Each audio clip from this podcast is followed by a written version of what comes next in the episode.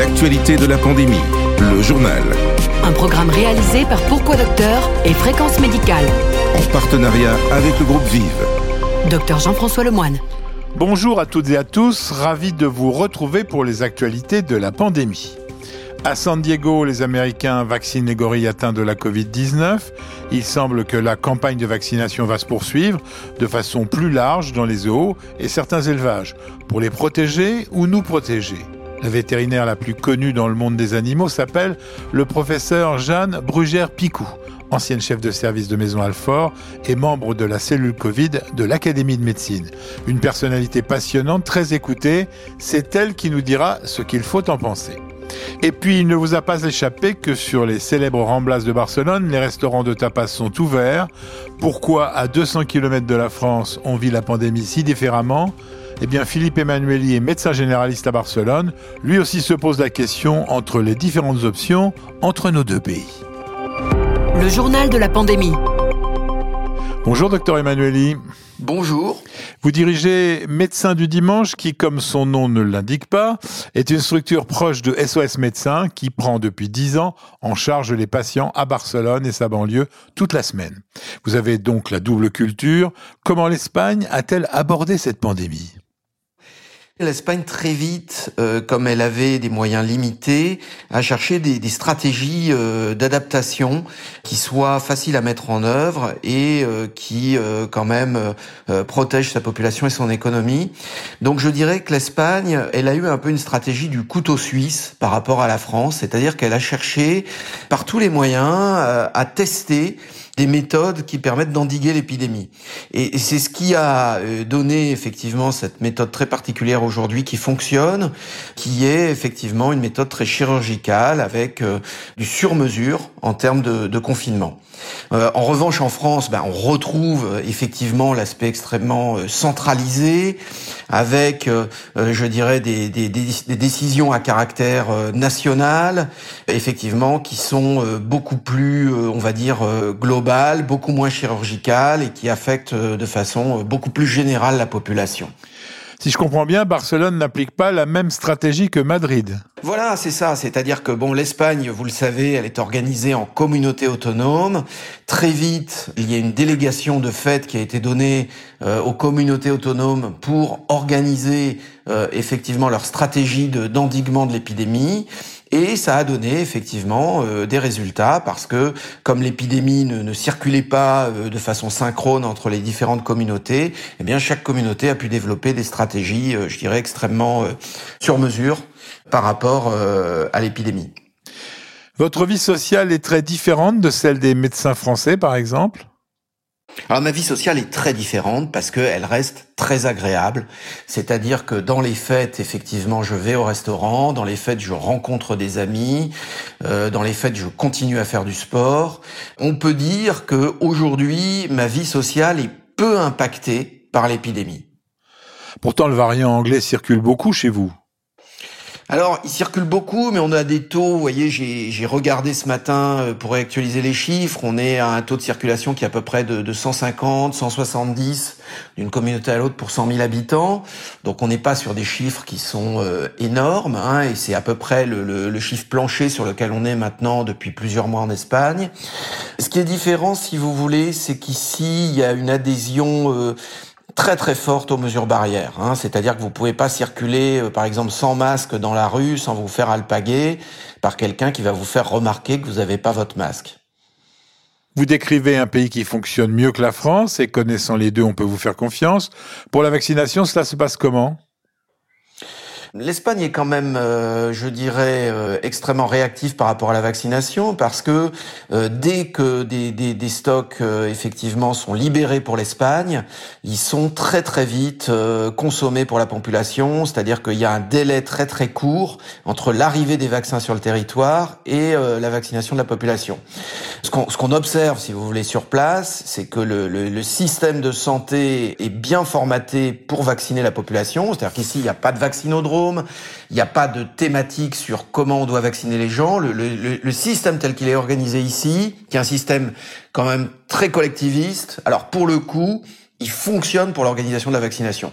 Et euh, en termes de, de performance de vaccination, c'est uniquement lié aux flux de stocks européens qui sont délivrés en Espagne.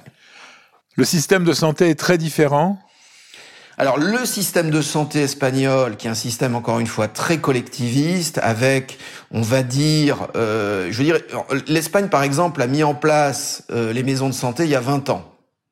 Alors ça a fait disparaître complètement le secteur libéral, parce que les maisons de santé, une fois qu'elles ont été mises en place, elles ont basculé euh, sous le giron des, on va dire des, des ARS locales, en tout cas des, des, systèmes de, régulation sanitaire qui sont organisés ici par communauté. Donc effectivement, la médecine libérale a quasiment disparu en Espagne. En revanche, euh, tout est euh, tracé, informatisé. Euh, je dirais que la, la, question du dossier médical partagé, c'est quelque chose qui, qui, existe ici depuis 20 ans. Euh, donc tout ce qui est sous l'angle organisationnel est extrêmement performant, euh, avec une très grande traçabilité et une très grande capacité euh, d'organiser des flux euh, de vaccination collective ou des flux d'action euh, préventive collectif. Et vous avez des tensions importantes en réanimation? Au début, euh, au début de l'épidémie notamment, effectivement, les hôpitaux ont été complètement débordés, comme en France, et il y a vraiment eu euh, des problèmes avec euh, effectivement la nécessité de mettre en place des hôpitaux de campagne, des choses comme ça. Alors ensuite, quand les protocoles de prise en charge du Covid ont évolué, on n'a plus réassisté du tout à des phénomènes de saturation des services de réanimation. Et notamment, euh, aujourd'hui, on est à des taux d'occupation des services de réanimation qui sont de l'ordre de 20 à 30% par le Covid. Hein. Donc on retrouve pas les phénomènes de saturation qu'on peut décrire en France. Hein. Ma dernière question coule de source.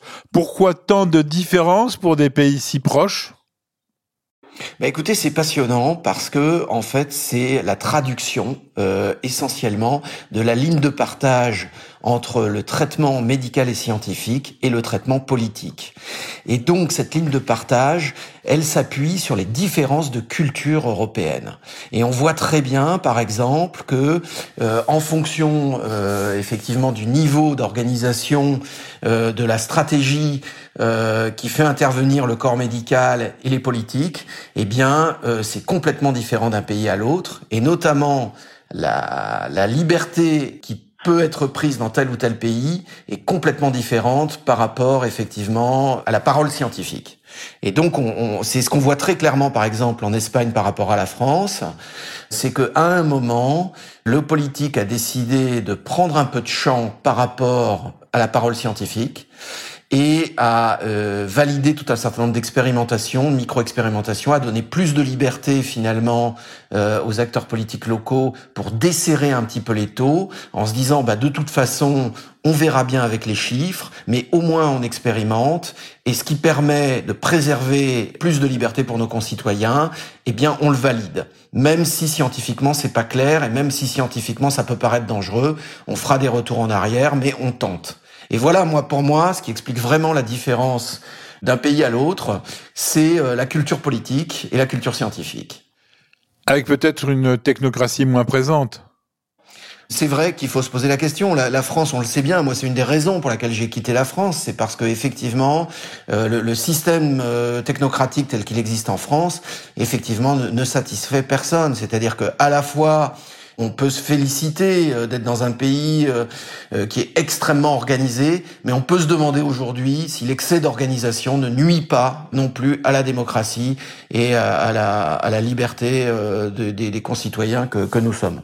Merci, docteur Emmanueli. Le journal de la pandémie. À la pointe de l'actualité médicale. En partenariat avec le groupe Vive. À San Diego, on vaccine les grands singes pour les protéger. En Europe, on euthanésie des élevages entiers de visons, on dédouane le pangolin, mais on cherche toujours les hôtes intermédiaires de ce coronavirus.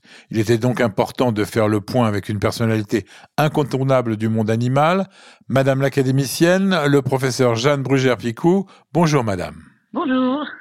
Les animaux réservoirs de virus mortels pour l'homme aujourd'hui et demain, il va falloir s'y habituer? Ben, il y a énormément de mammifères, surtout, qui sont réservoirs de virus. Les plus importants, ce sont les rongeurs et secondairement les chauves-souris. Mais les chauves-souris sont devenues très à la mode du fait de la pandémie de Covid. Mais peu de temps avant, on avait montré des maladies émergentes euh, en Asie avec la virus Nipah. Euh, on a montré qu'elle pouvait héberger des maladies hémorragiques en Afrique, comme l'Ebola et le Marbourg. Donc, vous voyez, euh, on découvre que les virus euh, peuvent être hébergés par de nombreux animaux et et ces réservoirs animaux, euh, quand on les sort de leur écosystème, sont beaucoup plus dangereux pour l'homme. La Covid va passer plusieurs fois de l'animal à l'homme ou vice-versa? Ça, c'est une bonne question parce que la Covid, en fait, euh, vient probablement de la chauve-souris, mais on ne sait pas si ça vient directement de la chauve-souris.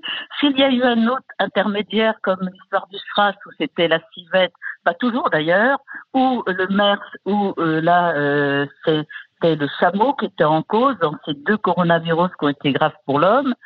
Là, on ne sait pas. On ne connaît pas l'autre intermédiaire. Il y a plusieurs hypothèses, mais on n'a pas du tout euh, de certitude qu'il s'agisse du pangolin, du chien vivérin, etc. Parce que la chauve-souris, ce n'est pas une certitude? Euh, On n'a pas trouvé le virus euh, du SARS-CoV-2 euh, chez la chauve-souris pour justement le prouver. Mais l'homme peut donc infecter n'importe quel animal? Alors ça, c'était très intéressant parce qu'effectivement, l'homme a pu affecter, alors nous l'avons vu pour les gorilles de San Diego, on l'a vu pour des grosses félins, des félins dans d'autres zoos, pour des chats, des chiens et surtout dans les élevages de visons, parce que euh, ce qui est remarquable dans les élevages de visons, c'est qu'ils sont extrêmement sensibles, ils sont nombreux, en forte densité dans un milieu fermé, et très rapidement, il y a une charge virale suffisamment importante pour que tous soient contaminés. Et le pire, c'est qu'en retour, ils ont pu contaminer l'homme, et ça a été prouvé au Danemark et aux Pays-Bas. Le virus circule beaucoup dans notre pays et nous avons énormément d'animaux de compagnie. On peut imaginer que des chats soient infectés? Mais non seulement on l'imagine, mais on l'a prouvé. il y a eu des travaux qui ont montré que des personnes qui étaient, par exemple, hospitalisées à Besançon avaient pu euh, contaminer leur chat ou leur chien. Et l'inverse? Ah ça, non, on n'a jamais démontré l'inverse. Euh, qu'il s'agisse du chat, du chien, de tout animal de compagnie, il n'y a que les visons pour lesquels on connaît cette contamination en retour. Les animaux étant aussi importants, il y a des recherches permanentes pour anticiper? Ah, tout à fait, parce que le problème, c'est que maintenant, avec la vaccination, on va voir peut-être diminuer le risque de contamination pour la population humaine, mais reste le grand, la grande question du réservoir animal, qu'il s'agisse du sud-est asiatique d'où est partie la pandémie, ou même de réservoirs que nous pourrions avoir créés dans des pays où un virus a beaucoup circulé. Euh, prenons par exemple les exemple des visons. les visons, euh, on a beaucoup de visons échappés d'élevage euh, en Bretagne qui sont très sensibles, on pourrait avoir des virus qui circulent. Ça a été démontré aux États-Unis, ça, que des visons sauvages, enfin, échappés de, de visionnaires pouvaient être euh, contaminés. L'homme peut éliminer les animaux susceptibles de le contaminer, mais il peut aussi vacciner. Quelle actualité à venir? Des campagnes de vaccination animale massive ah, mais les Russes y pensent déjà, puisqu'il y a peu, ils ont homologué un vaccin pour les carnivores, donc essentiellement d'ailleurs pour leurs carnivores à fourrure, bisons et renards euh, argentés, parce que effectivement, euh, on, connaît la grande sensibilité de ces animaux. Donc si jamais on les vaccine, on peut garder l'élevage à ce moment-là. C'est une question financière là. Et on peut utiliser nos vaccins récemment développés? Mais vous savez, les gorilles qui ont été vaccinés euh, à San Diego, c'est la compagnie vétérinaire Zoetis. En fait, Zoetis, avant, c'était Pfizer euh, vétérinaire. Donc, euh, c'est certainement peut-être une un vaccin Pfizer qui a été injecté, mais qui s'appelle Zoetis. Et la vaccination des animaux de compagnie? Euh, c'est pas du tout justifié. On n'a jamais montré qu'un chat ou un chien contaminait son propriétaire. Et même entre eux, ils se contaminent très difficilement. Du moins euh, pour les chiens. Les chats, expérimentalement, on a montré qu'un chat pouvait contaminer un autre chat, mais c'est assez exceptionnel. Donc, si vous voulez, ça ne se justifie pas de vacciner des animaux de compagnie.